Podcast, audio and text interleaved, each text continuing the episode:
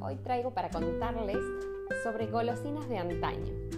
Hoy cuando nos detenemos en un kiosco que a la vuelta de tu casa seguro que hay alguno, resulta asombroso el colorido y la variedad de productos, ¿no? Están esos caramelos con colores brillantes o formas extrañas para los niños, hay cigarrillos y frituras para los hombres sobre todo, y para las mujeres que se cuidan están desde los yogures, las barritas de cereales, las galletas de arroz, todo al alcance de la mano. Pero a principios del siglo XX las cosas eran muy diferentes. Tal vez los productos eran más sanos y naturales y no era tan sencillo de, conseguir. Ahora les voy a contar sobre algunos, seguramente me quede corta, pero bueno, es así un raconto. por empezar, los famosos caramelos media hora, famosos y controvertidos, porque están aquellos que los aman y aquellos que los detestan. Todavía hoy se siguen fabricando, em, sus comienzos son en la década del 50 y la fábrica quedaba en Uribe Larrea, que es un pueblito en la provincia de Buenos Aires.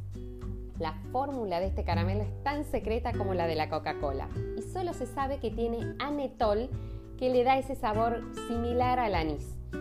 El nombre siempre fue un misterio, aunque se cree que es el tiempo que se tardaría en comerlos. Después otra golosina fue el gofio.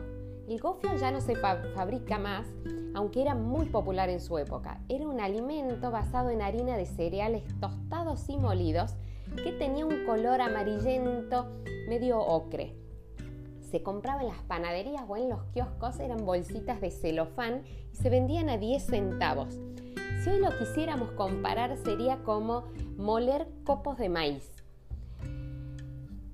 Este producto que les voy a contar ahora lo seguimos viendo sobre todo en los veraneos en la costa atlántica y son los famosos pirulines. El pirulín es un caramelo, más que un caramelo, es un chupetín en forma de cono, muy colorido, miden entre 10 y 15 centímetros y es distintiva la punta súper aguda, diría que hasta peligrosa llegaría a ser. Y están envueltos en un papel celofán que quién no habrá luchado para sacar este papel celofán. Un truquito para que este papel salga muy rápido, hay que mojarlo, lo humedeces y sale rapidísimo. Después está el chuenga. El chuenga era la golosina estrella en los eventos deportivos.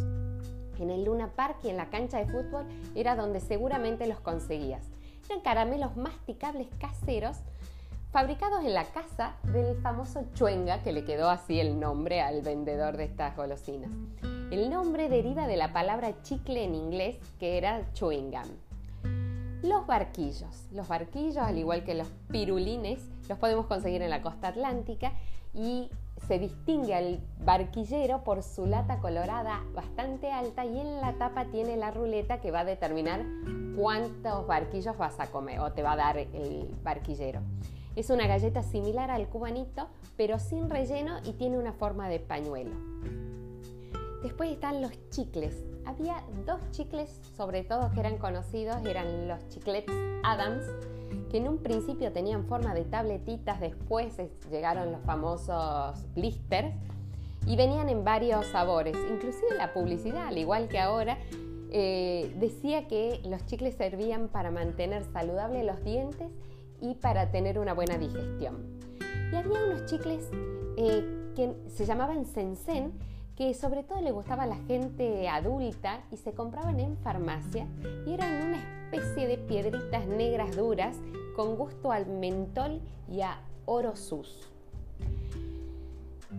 Estos que voy a nombrar ahora todavía los encontramos quizás más en las ferias o cuando hay un circo cerca, seguramente encontrás estas, que son las manzanas acarameladas y muchas veces se les pegotean pochoclos alrededor los algodones de azúcar. ¿Quién no ha comido en una plaza o le ha invitado a su, a su nieto un algodón de azúcar colorido, esponjoso?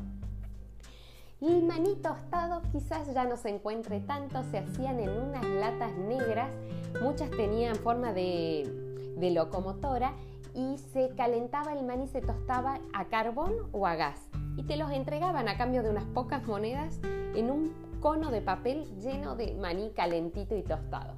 Bueno, seguramente me quedo cortísima con la cantidad de golosinas, pero está bueno el, recuerdo y seguro ustedes dirán, ay, yo los comía o yo tenía esta como golosina eh, favorita. Un beso grande y hasta el próximo encuentro.